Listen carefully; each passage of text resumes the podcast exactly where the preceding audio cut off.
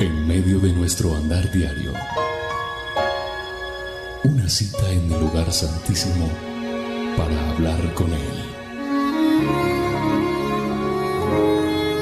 A partir de este momento, a solas con Dios.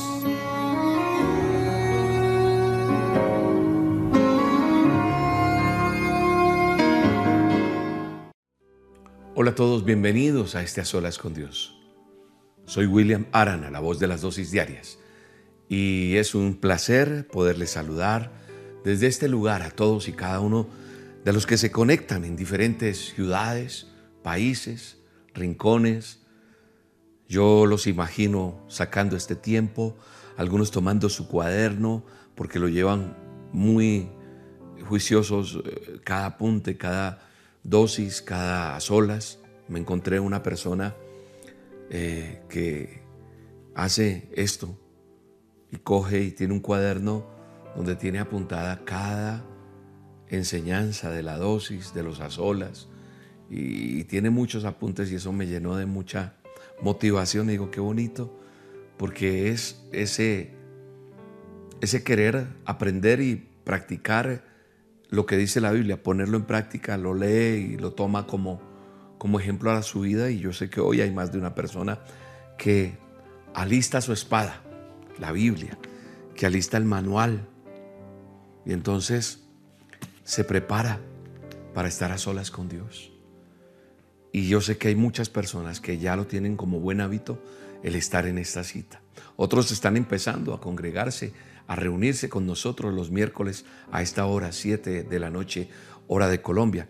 Y otros están tal vez empezando a aprender a conectarse porque alguien les recomienda, pues quiero decirles que siempre tenemos esta cita a las 7 de la noche, hora de Colombia, por este canal, por estas redes sociales y también por nuestra emisora www.rocaestereo.com. Roca se escribe con K recuérdalo siempre. Así que entendiendo esto, pues eh, sencillamente cerramos nuestros ojos, nos disponemos y yo le invito a usted que no permita que nada ni nadie se interponga en a solas. Que usted, junto conmigo, se deje llevar en este viaje espiritual para recibir lo que Dios tiene para nosotros, porque sé que Dios tiene algo para ti y algo para mí. Tiene para nosotros algo de enseñanza hoy. Las promesas de Dios son una bendición. Las bendiciones de Dios están siempre ahí en la palabra de Dios. Cada vez que uno abre las escrituras y empieza a leer, encuentra uno muchas cosas que Dios le ha querido hablar siempre a su pueblo. Y entonces uno dice, pero yo sí tengo promesas para mí. Claro que sí. La Biblia está llena de promesas. Y cada promesa de Dios está para que nosotros las vivamos. dice la palabra de Dios en segunda de Pedro. Segunda de Pedro, capítulo 1. Dice que Dios nos ha dado promesas. Nos ha dado preciosas y grandísimas promesas. Dice, todas las cosas que pertenecen a la vida y a la piedad nos han sido dadas por su divino poder mediante el conocimiento de aquel que nos llamó por su gloria y excelencia. Por medio de estas cosas nos ha dado preciosas y grandísimas promesas para que por ellas lleguemos a ser participantes de la naturaleza divina, habiendo huido de la corrupción que hay en el mundo a causa de las pasiones. Dios nos ha dado promesas. Dios te ha dado promesas. ¿Para qué? Para que seamos partícipes de la naturaleza divina. Otras versiones dice preciosas y maravillosas. Qué hermoso. Y como dice en Corintios, en Corintios dice, cosa que ojo no vio, ni oído yo, subido en el corazón del hombre. No han sido, no han sido o sea, son cosas que Dios tiene para nosotros. Las personas no entienden allá afuera. Cuando yo me refiero afuera, el que no tiene una relación con Dios. No me refiero cuando usted abre la puerta del que está afuera, porque si no sabe si esa persona que pasa por la frente de su casa conoce de Dios o no. Pero cuando digo allá afuera, es aquellos que no conocen de Dios. Dice, cosa que ojo no vio, dice 1 Corintios 2, verso 9, dice, cosa que ojo no vio, ni oído yo, ni han subido en corazón de hombres, son las que Dios ha preparado para los que lo aman. O sea, hay cosas que tú y yo no conocemos y no sabemos, pero Él las ha preparado. Y yo estoy seguro que lo que Dios prepara para nosotros es lo mejor. A veces es difícil comprender muchas cosas, pero Dios en sus promesas estamos agarrados, aferrados. En estos días falleció una persona muy especial para mí y para mi familia, una tía. Y la tía ayudaba en el ministerio, dando oración, orando por muchas personas. Estaba en la red de oración específicamente.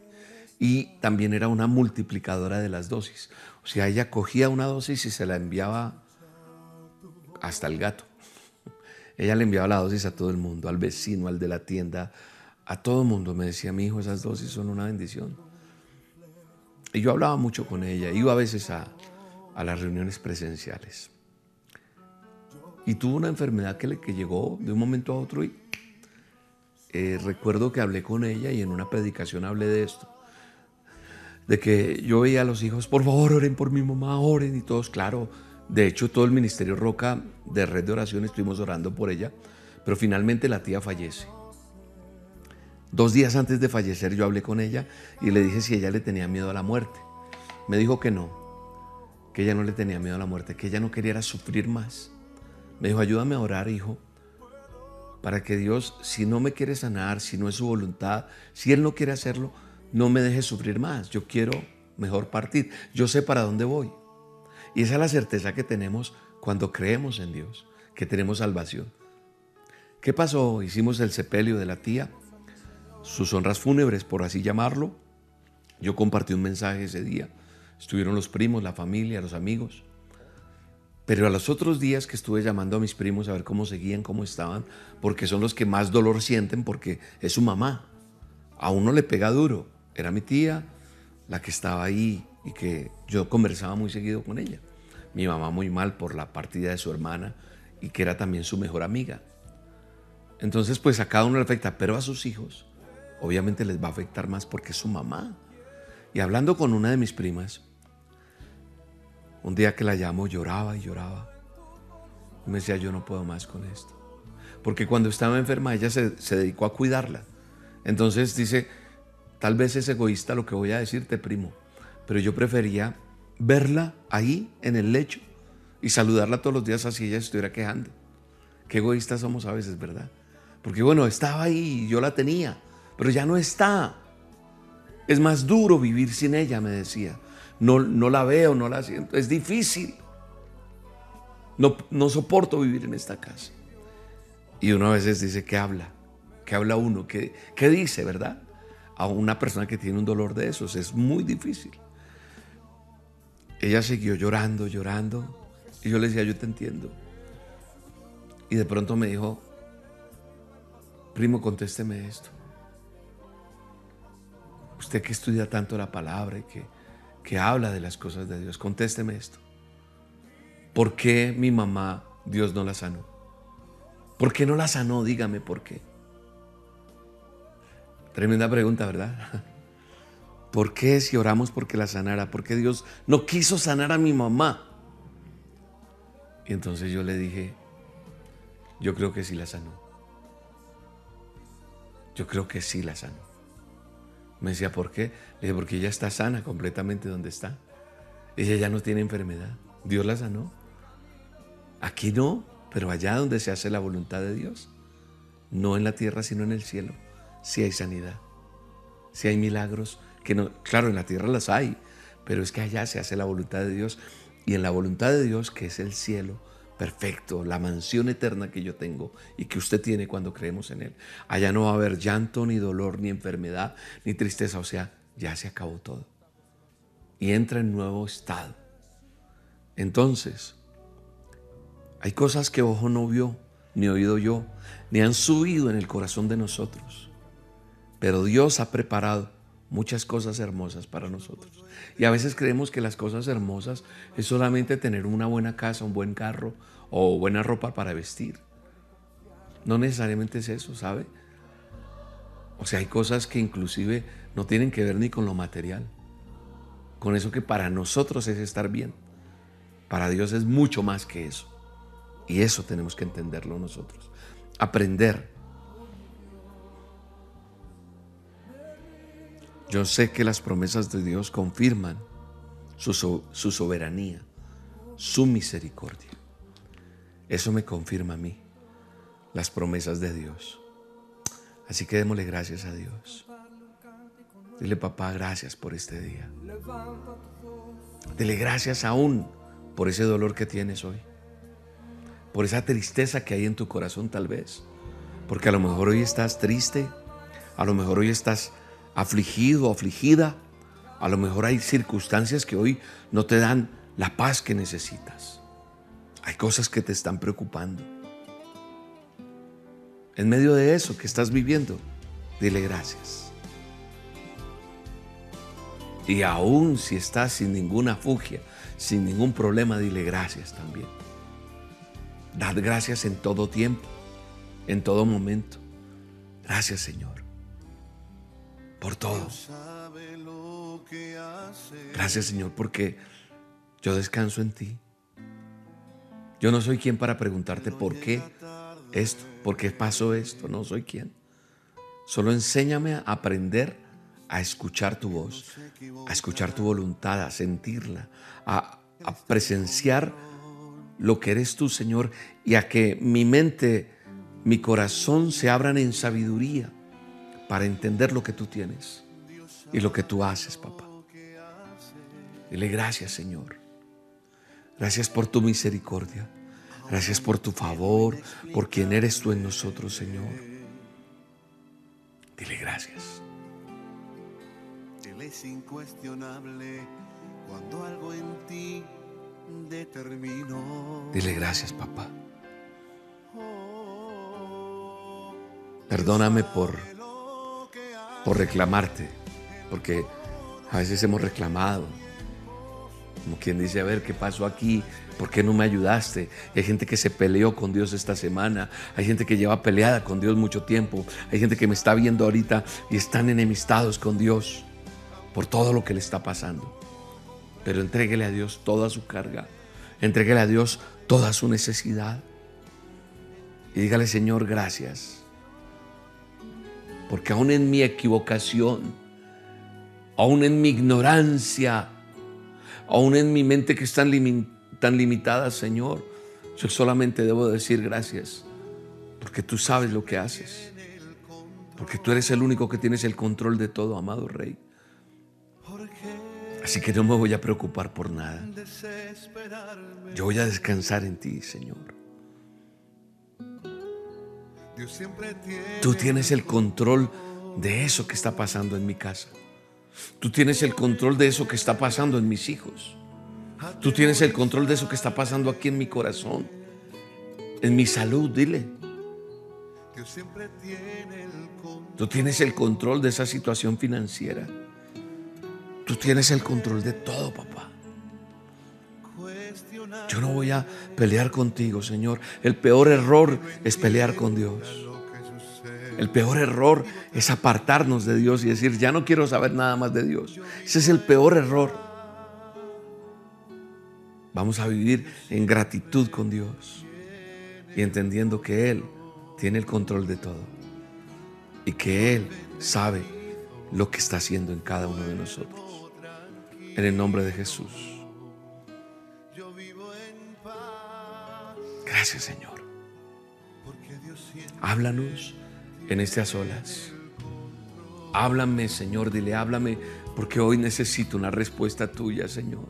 No te estoy diciendo que si no me hablas hoy no me interesa nada más, pero te pido por tu misericordia me hables, me fortalezcas en estas olas, me llenes de ti porque necesito escuchar tu voz, necesito saber cómo debo debo enfrentar todos los días, cómo debo enfrentar esta situación, cómo debo enfrentar cuando venga una crisis o esta que estoy viviendo.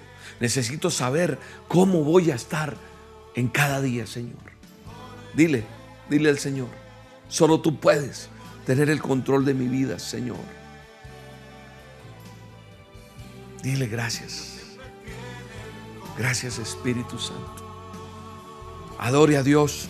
Sé que hay muchas necesidades. Sé que hay muchas peticiones, muchas cosas por las que tú quieres que yo ore. Por esa persona que tiene un cáncer, por aquella persona que tiene una situación difícil con su mamá, su papá, a nivel de salud, con aquel que tiene un problema en su casa, en su hogar, con aquella situación jurídica, con aquella situación de una cirugía, por cada situación económica que hay. Hay muchas necesidades, pero hoy el Señor tiene un mensaje para todos y cada uno de nosotros. Pero hoy te pido, mermes, mengua, mengua para que Dios pueda actuar. Deja que decanten las cosas. Deja que Dios tome el control de todo para que podamos ver su gloria, para que puedas experimentar el favor de Dios en tu vida. Deja que pasen las cosas que Dios quiere hacer y actuar en medio de nosotros. En el nombre de Jesús. Dile gracias Señor. Gracias Espíritu Santo. Sabes, estaba leyendo para venir a hacer estas olas la palabra de Dios, mi manual de instrucciones, estaba leyendo la Biblia y, y me encontré con, con algo que siempre hemos conocido y que ha sido leído muchas veces. En mi caso lo he leído muchas veces, pero cada vez el Señor que, que me permite leer la Biblia, encuentro nuevas cosas, tesoros escondidos, que trato de impregnarle a cada uno de los oyentes de las dosis, de los azolas. Y cuando yo miro los evangelios, ahí está retratada la vida y obra de nuestro Señor Jesucristo. Y se ven los milagros que Él realizó. Fantásticos milagros, asombrosos milagros. Pero déjeme decirle algo que descubrí y que a lo mejor usted ya lo sabía. Y si no lo sabe, pues es algo que usted y yo estamos aprendiendo. Y es que hay dos milagros que se mencionan en los cuatro evangelios. Es decir, no todos los milagros están en los cuatro evangelios, para ser más claros. Hay dos que son mencionados en los cuatro evangelios. Uno es la resurrección de Jesús y el otro es la alimentación de los cinco mil. La multiplicación de esos panes y esos peces. Esos están, esos dos milagros se repite la historia en los cuatro evangelios. Los otros milagros no se encuentran entre sí en todos. Así que yo hoy quiero que hablemos en esta, en estas solas y que comprendamos algo que Dios quiere hablarnos que tiene que ver con, con esos cinco mil, ese milagro maravilloso, conocido como los cinco panes y los dos peces. Y yo creo que hoy el Señor quiere que nosotros aprendamos unas verdades que nos van a ayudar a entender lo que estamos viviendo, a entender cómo yo puedo crecer en mi relación con Dios, cómo yo puedo aplicar esto en mi a solas con Dios, en lo que Dios tiene hoy para mí. Así que yo quiero leer en la Biblia, en Juan capítulo 6, verso del 1 al 14. Hay que leer harto hoy, así que prepárese. Juan capítulo 6, verso 1 al 14. Ahí está, de hecho, de hecho el título de, de esta traducción que tengo aquí, la NTV, nueva traducción viviente, titula Jesús alimenta cinco mil. Usted puede tener otra versión, Reina Valera, pero habla de la multiplicación de los panes y de esos peces. Dice, después Jesús cruzó al otro lado del mar de Galilea, conocido también como el mar de Tiberias. Una gran multitud siempre lo seguía a todas partes, porque veía las señales milagrosas que hacía cuando sanaba a los enfermos. Entonces Jesús subió a una colina y se sentó allí rodeado de sus discípulos. Y era casi el tiempo de la celebración de la Pascua judía. enseguida dice Jesús, vio que una gran multitud venía a su encuentro. Dirigiéndose a Felipe, le preguntó, ¿dónde podemos comprar, comprar pan para alimentar a toda esta gente? Lo estaba poniendo a prueba, dice el verso 6. ¿A quién? A Felipe. ¿Por qué? Porque Jesús ya sabía, dice la escritura, lo que él iba a hacer. Entonces Felipe contesta, aunque trabajáramos meses enteros, no tendríamos el dinero suficiente para alimentar a toda esta gente. Mira lo que dice la Biblia en, en Reina Valera. Quiero, debo abrir aquí para, para explicar algo también. Gracias Señor.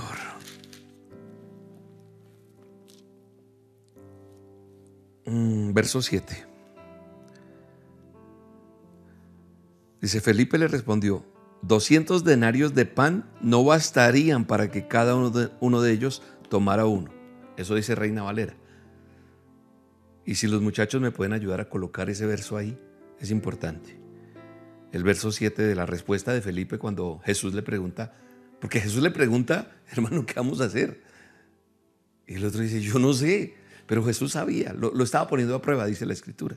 Entonces Felipe dice, el verso 6 dice, lo estaba poniendo a prueba porque él sabe lo que iba a hacer. Pero Felipe responde, 200 denarios de pan no bastarían para que cada uno de ellos tomara un poco. Eso en Reina Valera, en Nueva Traducción Viviente dice, aunque trabajáramos meses enteros, ya es más actual la versión aquí, no tendríamos el dinero suficiente para alimentar toda esta gente. Entonces habló Andrés, el hermano de Simón Pedro, aquí hay un muchachito que tiene cinco panes de cebada y dos pescados. Pero ¿de qué sirven ante esta enorme multitud? Dijo Simón también. Jesús dijo, díganles a todos que se sienten. Así que todos se sentaron sobre la hierba en las saladeras. Solo contando a los hombres sumaban alrededor de cinco mil. Solo los hombres. Por eso se dice que realmente Jesús alimentó a más de 16 mil, 18 mil personas, porque no se contaban sino hombres, las mujeres que venían con sus esposos y normalmente tenían niños, habían jóvenes. Entonces si uno multiplica eso, eran 16, 18 mil personas.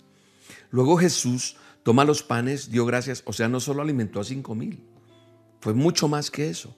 Dio gracias, cogió esos panes, esos peces y los distribuyó Dice que lo hizo con el pan y lo hizo con los peces. Y todos comieron cuanto quisieron. ¿Cuánto quisieron? Una vez que quedaron satisfechos, Jesús les dijo a sus discípulos, ahora junten lo que sobró para que no se desperdicie nada. Entonces ellos juntaron las obras y llenaron doce canastos con los restos de la, que la multitud había dejado después de comer esos cinco panes de cebada.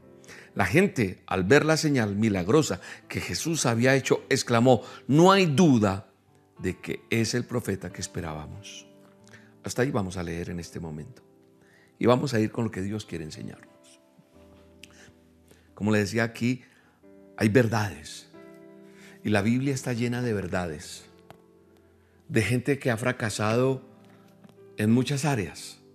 Gente humana como tú y como yo. Pero que cuando Dios interviene, esas personas se vuelven extraordinarias por el poder de Dios. Y tú y yo somos parte de esa población común y corriente, incorrecta, defectuosa, equivocada, que Dios quiere usar y que Dios quiere manifestarse en nosotros, en gente del común. Este Pedro, este Felipe, este muchacho, Andrés, los que están, gente común y corriente pescadores de, del mar allá y que Dios los coge. Entonces en esta historia quiero mirar lo que sucede. En el verso 1 dice, y les seguía gran multitud porque veían las señales que hacía en los enfermos. O sea, la gente empieza a seguirla porque dicen, uy. Y yo lo he visto con todo respeto, con todo respeto. No soy Jesús. Yo soy un hijo de Dios que hago una tarea que Él me encomendó. Yo soy un restaurado para restaurar. Y simplemente le creo a Dios. Y por creerle a Dios pasan milagros. Pero la gente empieza a seguirlo a uno porque alguien le dice, oiga, ese tipo oró por mí y me sanó. Y entonces yo le digo a la gente, no soy yo, es Dios el que te sana. Es Jesús el que mete su mano. Pero la gente empieza a seguir cuando, cuando ve que hay resultados, usted empieza a ir. Cuando usted ve que allí hay algo bueno, usted empieza a llegar. Y eso pasó con Jesús. La gente empezó a seguirle porque veían las señales que hacían eh, Jesús a través de los enfermos. Yo creo que hoy te tengo que preguntar, ¿por qué sigo a Jesús? ¿Tú por qué sigues a Jesús? ¿Por qué estás hoy en a solas? ¿Por qué has venido escuchando unas dosis? ¿Qué pasa en ti? Ahora, no está mal que tú allí, en medio de, que estemos en una distancia virtual y física también, porque no es solo virtual, es física. Tú puedes estar en otro país, pero la señal está llegando y hayas contestado allá solita, solito. Pues yo sigo porque necesito un milagro. Y yo estoy orando por un milagro y estoy haciendo ayuno por un milagro. Y yo no me quedo. Otros dicen, no, es que yo he recibido milagros en los olas y estoy aquí por eso, porque he visto. Y no está mal esperar un milagro, no está mal esperar ese sustento de Dios. Pero lo que sí está mal es que sea el único propósito, porque necesito un milagro. Ahí es donde está mal la cosa. Porque a veces creemos que Él es la lámpara, esa que nos contaron desde pequeños, la de Aladino, que se frota y salen y tenemos derecho a tres deseos. Y creemos que eso es Jesús. Cuando yo voy a Juan 6:26, dice, ustedes me buscan porque comieron hasta llenarse y no porque hayan entendido las señales. Tremendo, ¿no? Les aseguro, dice Jesús, que ustedes me siguen es por esto. Entonces hay gente que está siguiendo a Dios por razones equivocadas. Esa es una verdad de las que yo encuentro en esto que leímos. Hay gente que está buscando a Dios solo por su interés personal. No está mal que busques un milagro. Lo que está mal es que recibas tu milagro y te vayas. Y te olvides de quien te dio el milagro. Y que solo busques a Jesús por esto. En el verso 5 dice que cuando él alzó los ojos y vio que había venido a él gran multitud le dijo a Felipe, ¿de dónde vamos a comprar pan para alimentar a toda esta gente? ¿Sabes una cosa? Lo que para ti o para mí puede representar un problema, para Dios es una gran oportunidad de manifestarse. O sea, lo que tú estás viviendo es un escenario perfecto para que Él se glorifique, para ver un milagro de parte de Dios. Es esa oportunidad de crecimiento para ti y para mí. Porque el verso 6 me dice, el 5 dice que le dijo que, iban a hacer, pero el verso 6 dice que él lo hizo para probar, a ver qué le contestaba Felipe. Él ya sabía cómo solucionar el problema y lo hizo para probarlo. Y así es la vida. La vida nos presenta adversidades. ¿Para qué? Para foguearnos, para probar nuestra fe y también para desarrollar en nosotros esa capacidad creativa que el mismo Dios nos dio. Por eso Romanos 8:28 dice que todas las cosas tendrán que ayudar para bien. ¿De quién? De los hijos de Dios. Todo eso puede ayudar para bien. Esto que está sucediendo en tu vida puede obrar para bien. Esta circunstancia donde Dios se va a revelar y glorificar va a ayudar para bien. Algo va a suceder. Así que entiende que Dios siempre nos da oportunidades para que tú y yo nos desarrollemos, crezcamos. En el verso 7, Felipe le responde 200 denarios. ¿Se acuerda que leímos la versión Reina Valera? Lo hice a propósito porque hay una enseñanza aquí detrás de esto como las otras que te he mostrado en cada verso. El verso 7, Felipe le responde, 200 denarios de pan no bastarían para que cada uno de ellos tomase un poco. Es una respuesta acertada la que da Felipe. Al menos cuando lo vemos desde la lógica. Porque el mismo Jesús le dijo, ¿de dónde vamos a sacar? Felipe, ¿qué le está diciendo? Ni siquiera con 200 días de trabajo, le está diciendo al Señor Jesús en otras palabras, trabajando 200 días, casi un año. El año tiene 365. 200 días de trabajo. Se podría colectar el dinero suficiente para comprar ese alimento para la gente que estaba allí. Porque un denario en aquellos días representaba el, el pago de un día. Una persona trabajaba y le daban un denario. 200 denarios son 200 días. Por eso Felipe contestó esto. La respuesta de Felipe era cierta, pero no del todo, amigo, amiga, que estás ahí. Él no había entendido lo que Dios quería mover en ese terreno y en lo que estaba pasando. Tú a veces miras tu billetera, ¿verdad? Y no hay nada. Cuando las cosas no eran tan de tarjeta electrónica, de cargarla, o sea que uno tenía la plata en el banco, ¿cierto? En tu cuenta, en donde vivas. Hoy en día todo está muy en, en el banco, todo es digital, está en la aplicación. Pero devolviéndome un poco, yo me acuerdo que cuando yo sacaba la billetera y yo ya veía que eso estaba mal, a mí me ponía, o sea, yo veía un billete de esos de baja denominación y yo decía, no, yo entraba en crisis en crisis, si uno empieza, yo no sé si te pasa eso, ¿no? Empieza uno a hacer cuentas y ya no, no me puedo comer el rosconcito con Coca-Cola que me gusta. Y empieza uno a, a sentirse mal y ya empieza uno a preocuparse. Yo no sé si tú a veces miras el saldo en tu banco y si esto está grave y la quincena está lejos. O peor aún, no hay trabajo. Porque no vives de una quincena siquiera.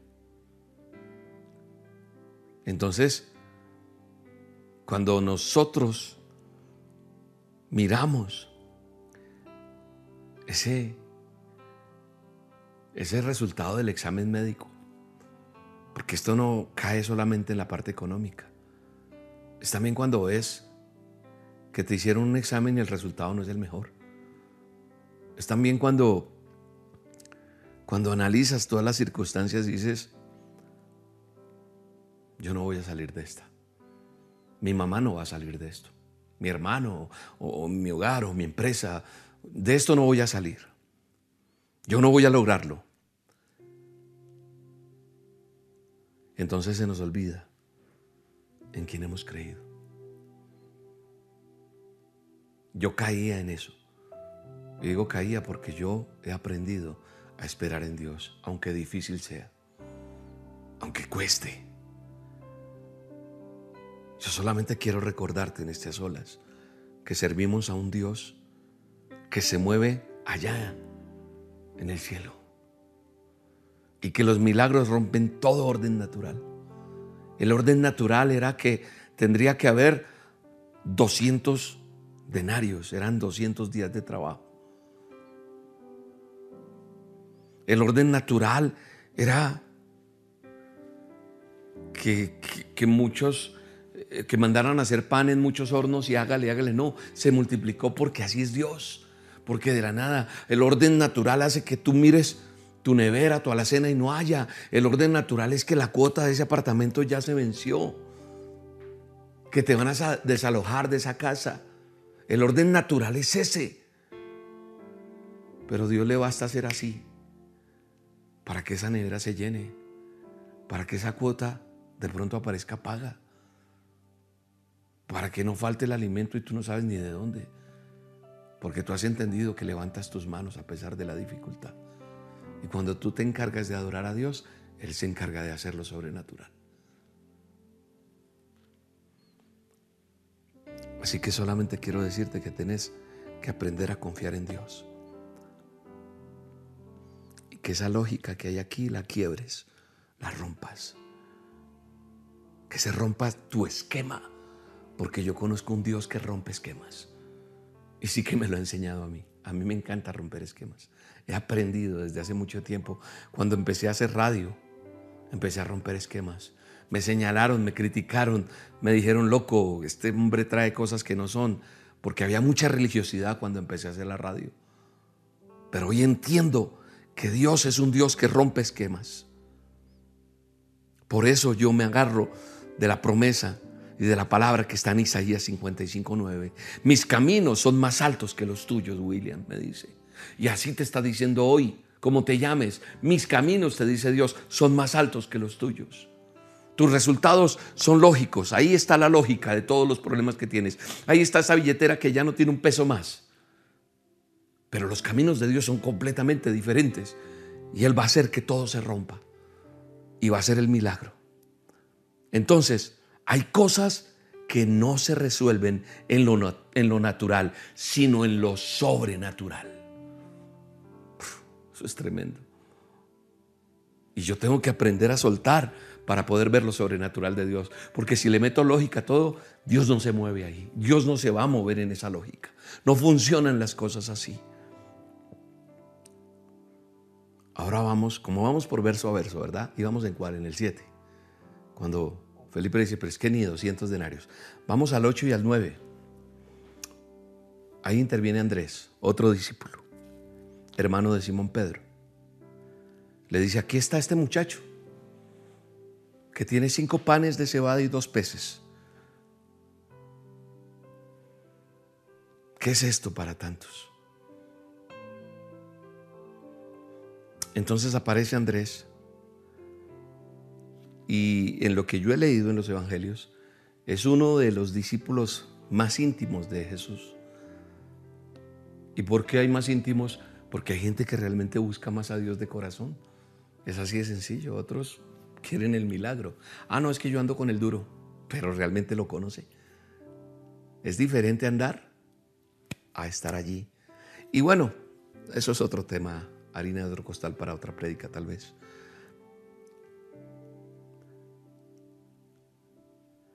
A diferencia de Felipe Andrés, Felipe era como más matemático, era más, más a, lo, a lo real a lo esto es lo que tenemos y no hay cómo. Ese era Felipe.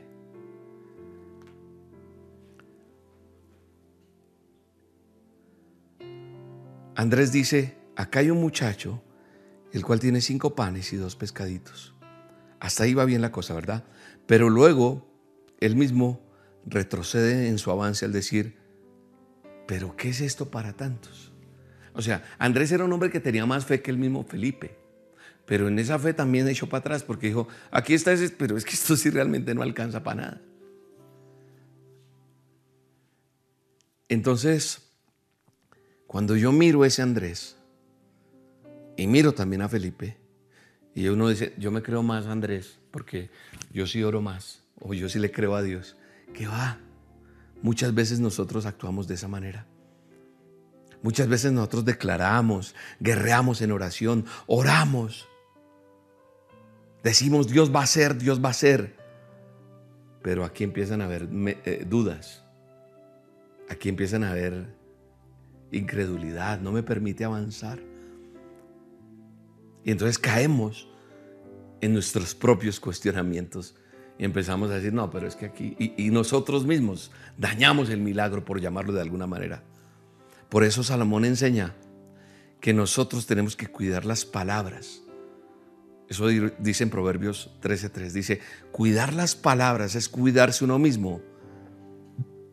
El que mucho habla se arruinará solo. Eso dice. ¿Qué te quiero decir con esto? Que no permitas que tus pensamientos, que tus dudas se materialicen en palabras desmotivadoras. Porque tú mismo te encargas a lo mejor dice, ah, ese, Felipe sí es muy incrédulo. Y todo es que si no hay plata. Y te crees tan, tan de fe que echas para atrás. Entonces no permitas que tus pensamientos, tus dudas se materialicen en palabras que, que desmotiven todo.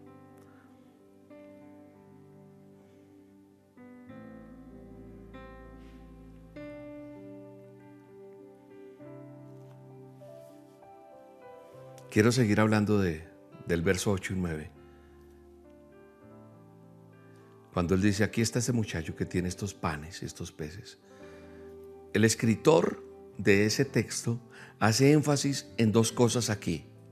El personaje central de este milagro es apenas un muchacho. En otras versiones se dice que es un niño. Y cuando yo miro otra cosa que hace el escritor es que este niño tenía en su poder esos pescaditos. Porque dice que eran pescaditos, no eran pescados, no eran, uy, es que tenía grandes, pues no. Que eran muy pequeños y que tenía esos panes. ¿Por qué tal vez el escritor nos da esos detalles? Yo siempre he visto que en la Biblia cuando hay ciertos detalles que uno deja pasar por alto, en esos detalles hay, hay tesoros, hay cosas que Dios nos quiere hablar. Yo creo que aquí lo que nos quiere enseñar la palabra es que el Dios del universo utiliza lo pequeño, lo simple, lo sencillo, lo humilde. Llamémoslo así si se me permite el término, lo digo con todo respeto, lo poca cosa, lo poco, lo que... Es más, la Biblia dice que lo vil y menospreciado, Él ha sacado para avergonzar al mundo. Lo poco, lo que menos creía para hacer las grandes cosas que Él hace. En toda la Biblia yo veo eso. Yo hoy te digo, no te avergüences de lo que tienes en tu mano. No. Dios quiere utilizarlo para hacer algo grande. No menosprecies la habilidad que Dios te ha dado. Porque tienes habilidad y a veces dices, ah, pero es que yo, y eso poco Dios lo puede volverlo mucho una destreza, un capital, una empresa que a lo mejor crees que tú no, no va a pasar nada. Es más que suficiente para que Dios bendiga. En Roca nadie creía. Cuando yo empecé a hacer la radio en internet, se burlaron muchos. Recuerdo en un funeral, una persona que trabajaba en un lugar donde yo trabajé, en una emisora que Dios me usó de una manera muy grande y después me voy a hacer lo mío. Me dijo, ¿y usted sigue cacareando con eso en internet? Yo me pregunto qué pensará esa persona hoy en día con este cacareo mío. Porque cuando me lo dijo me dolió mucho. Me fui mal, de eso hice una dosis. Pero yo hoy en día entiendo que quiero seguir cacareando. Porque tal vez nadie creía que una emisora en internet fuera a resultar lo que ha resultado hoy a las naciones, lo que es una dosis diaria porque tal vez menospreciamos eso poco que Dios nos da. Nunca lo menosprecié, siempre dije, Señor, y yo le hablaba a la gente y le decía, esto se va a escuchar en muchas partes, esto va a ser así, esto. Me decían, está loco, está loco. Y hoy en día dicen, se fija, yo sabía que usted lo iba a hacer, lo iba a lograr. Así es la gente, pero no importa lo que piensen los demás, ni me siento mal con aquel que me dijo que cacareaba, no me importa, simplemente me pregunto, ¿qué pensará esa persona? Pero lo más importante que tiene que, importarte a ti hoy, valga la redundancia, es qué piensa Dios de eso que te dio, de ese talento, esa habilidad. Pero yo aquí, pero yo en esta cosita, pero yo en esta empresa, pero tú no sabes lo que Dios es capaz de hacer con eso poco, con esa poca cosa. Para Él es más que suficiente. Para Dios eso es más que suficiente para utilizarlo y bendecir la vida tuya y la de muchos. En Éxodo yo veo una enseñanza hermosa. Éxodo 4 dice, entonces Dios le preguntó, ¿qué tienes en tu mano? Y Moisés le dijo una vara. Y con esa vara fue que empezó una gran historia que hoy se convierte en realidad en nuestra vida, liberar al pueblo de Egipto. Así que hoy te digo en el nombre de Jesús, Dios es experto en utilizar lo ordinario para hacer lo extraordinario. No te creas poca cosa. No menosprecies lo que Dios puede hacer contigo. Él es experto en hacer y sacar de lo que tal vez nosotros no entendemos ni creemos para hacer grandes cosas. Amado Dios, gracias Gracias por lo que tú nos enseñas en cosas tan insignificantes, tal vez. Y cuando empezamos a, desmenuzar tu palabra, vemos cómo hay tesoros y verdades allí. Y que nosotros podamos entender que tú eres capaz de hacer cosas muy grandes. Que no sigas tú a Dios, ni que yo siga a Dios por razones equivocadas. Que no busque yo a Dios solamente por un milagro que entendamos que Dios nos da oportunidades para desarrollarnos y crecer. Que entendamos que hay cosas que no se resuelven en lo natural, sino en lo sobrenatural, porque Él se deleita en los que le creen. Y no permitas que las dudas, el cuestionamiento y la lógica detengan el poder de Dios. Y que nosotros entendamos que Él utiliza lo ordinario para hacer lo extraordinario. Así que dale gracias a Dios por esa prueba. Dale gracias a Dios por eso que estás viviendo hoy porque Él va a hacer algo sobrenatural, aún en tu enfermedad, aún en tu dificultad, aún en esos papeles que no se resuelven, aún en esa situación económica, aún en esa escasez y la alacena ya no está como estaba antes, pero Dios no te va a dejar morir de hambre, pondrá algo en tu mesa siempre, en el nombre de Jesús, porque Él es capaz de hacer las cosas de nuevo. Gracias Señor. Gracias porque abres los cielos y derramas de tu espíritu. Y gracias porque tú tenías que hablarnos hoy esto, Señor. Estas verdades que calan en nuestro corazón y que mueves montañas para cada uno de nosotros. Bendito eres, soberano Rey. Mi alma te alaba y te bendice hoy. Dile gracias, Señor. Gracias porque tú eres capaz de hacer todo de nuevo. Todo de nuevo. Yo bendigo tu vida. Declaro sanidad en tus huesos. Declaro sanidad en tu sangre. Declaro sanidad en tus órganos. Declaro sanidad en tu torrente sanguíneo. Declaro sanidad en tu médula. Declaro sanidad en tu, en tu cabeza, en tu cerebro. Declaro sanidad en tus huesos. Declaro sanidad física y espiritual.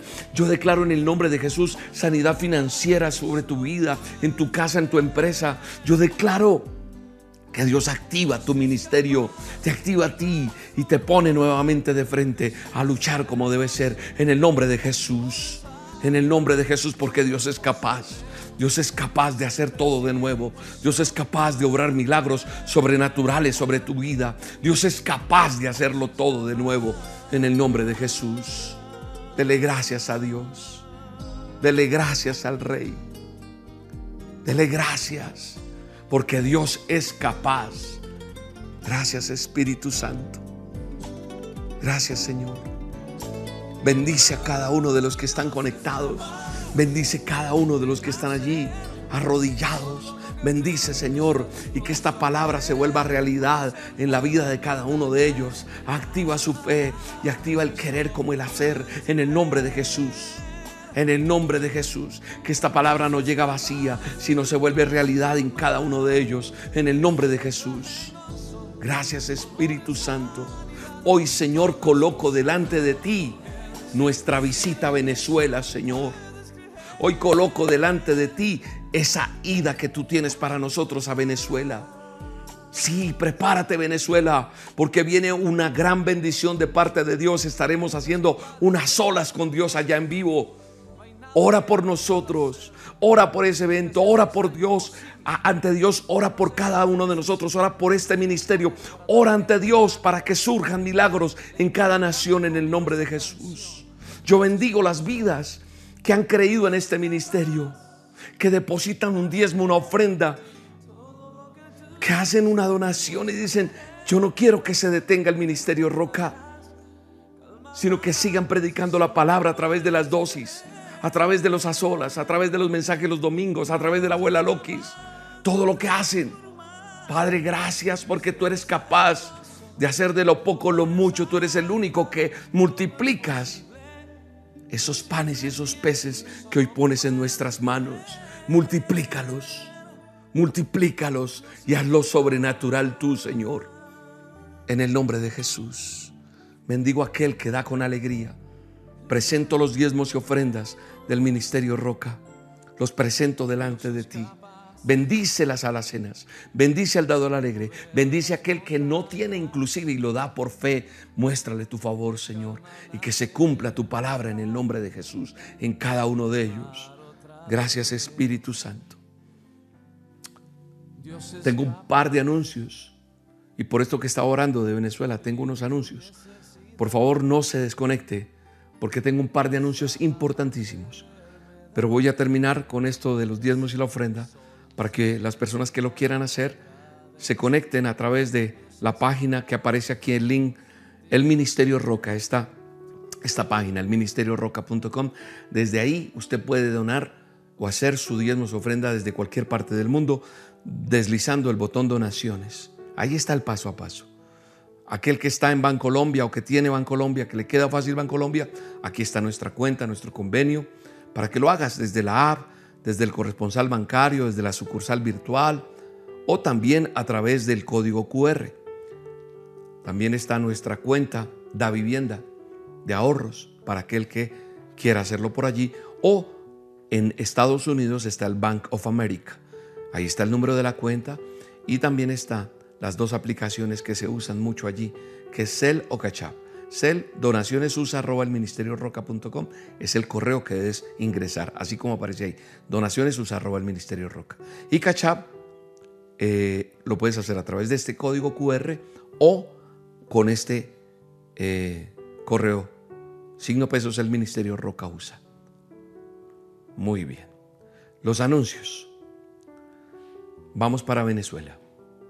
A solas con Dios en Venezuela, en vivo. Este servidor, junto con un equipo inmenso, vamos a ir muchas personas. Vamos para Mérida, Venezuela. Allí a hacer a solas con Dios en la Plaza de Toros de Mérida. ¿Cuándo? El 18 de marzo. Ya próximo. Ya ahorita el otro mes. Así que apunta esta fecha y cuéntale a quien puedas. Va a ser entrada libre, pero yo no sé si vas a alcanzar a entrar o no. Entrada libre es gratis. Hay personas que de buen corazón pueden dar para que podamos hacer un evento tan grande que, requiere tanta inversión. Pero Dios ha puesto corazones de empresarios, de gente, en fin, que se va a mover de una manera sobrenatural, que no tienen que ser mencionados acá pero que Dios conoce sus corazones. Y obviamente el Ministerio Roca también va a invertir en este tiempo de evangelización, porque es una forma de evangelizar.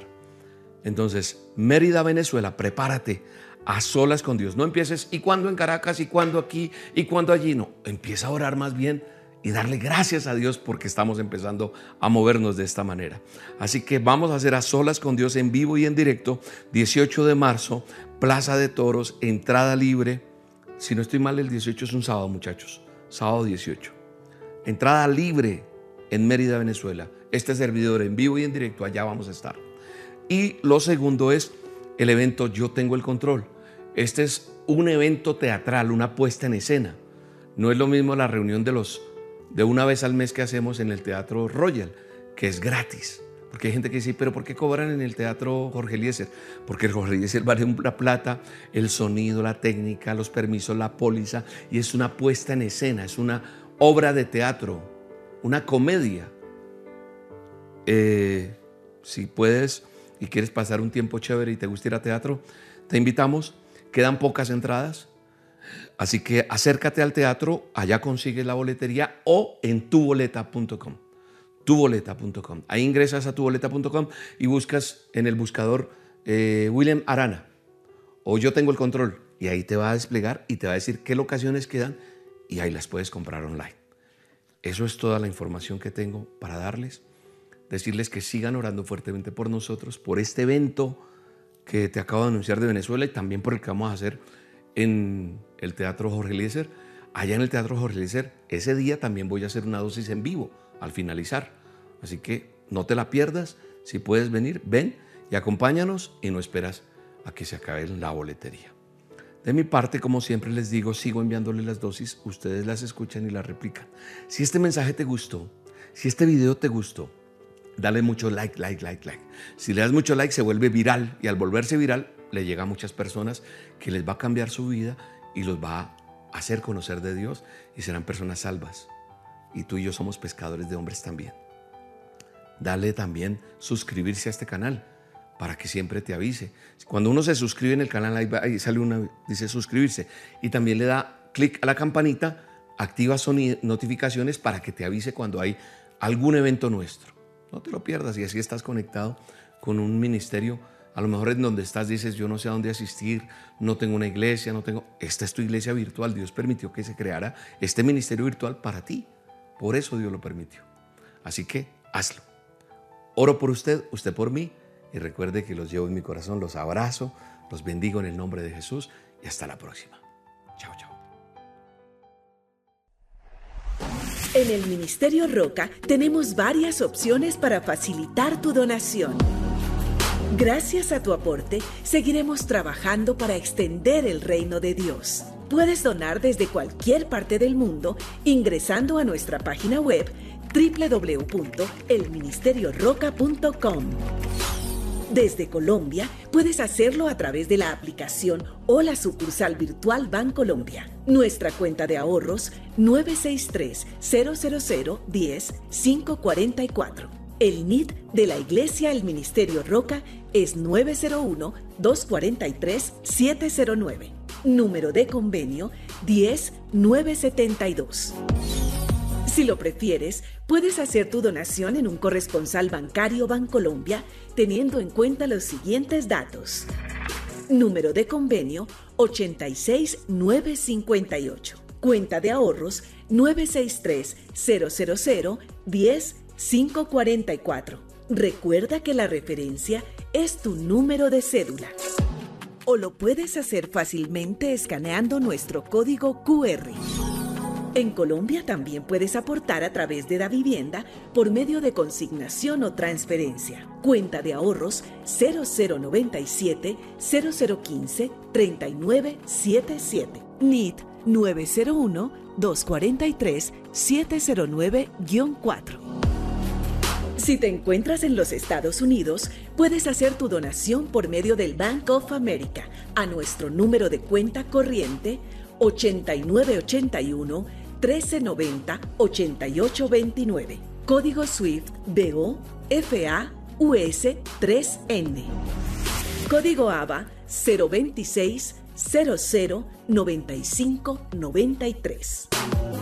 Otra excelente opción es el sistema de pago electrónico CEL. Para ello, debes escribir nuestro correo electrónico donacionesusa arroba elministerioroca.com por medio de Cash App, signo pesos, el Ministerio Roca USA o escaneando este código QR. Gracias por bendecir este ministerio. Oramos por tu vida y tu familia. Estamos seguros que seguiremos avanzando y llegando a más personas con el mensaje de Dios que cambia vidas.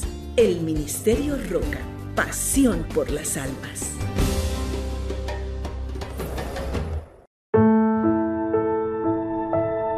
Hermanos del Ministerio La Roca, hoy quiero dar como testimonio de que durante toda esta semana he estado muy, muy, muy, muy deprimida debido a mi situación económica, que he llegado hasta el punto de como querer desaparecerme para no pensar en qué voy a hacer si no tengo para comprar esto, para comprar lo otro, qué voy a hacer, con qué voy a sustentar a mis hijos.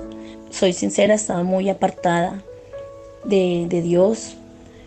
A veces me da mucha pereza de orar, pero bueno, eh, me aferré mucho, mucho, mucho, mucho a la, a la palabra de Dios de las olas con Dios este miércoles que pasó, donde el pastor nos decía que teníamos que entregar todas nuestras cargas, teníamos estábamos cargados y cansados.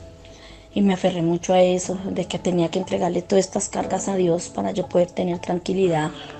Y así lo hice me aferré, me aferré tanto, tanto, con mis ojos enlagunados de llanto. Le entregué todas esas cargas a Dios. Y esta mañana me levanté un poco más tranquila, entregándole todo, porque anoche le entregué todas las cargas a Dios. Y de un momento a otro me llegó un mensaje de texto que me decía buenas noticias, ya tiene su apoyo solidario de quédate en casa, en tu Davi Plata. A mí se me hizo extraño y efectivamente miramos y tenía un auxilio de, en Davi Plata de 160 mil. Y hermanos, que esto sea la honra y la gloria solo para Dios. Y pues le doy gracias también al pastor William Arana por las dosis, por las olas, las oraciones.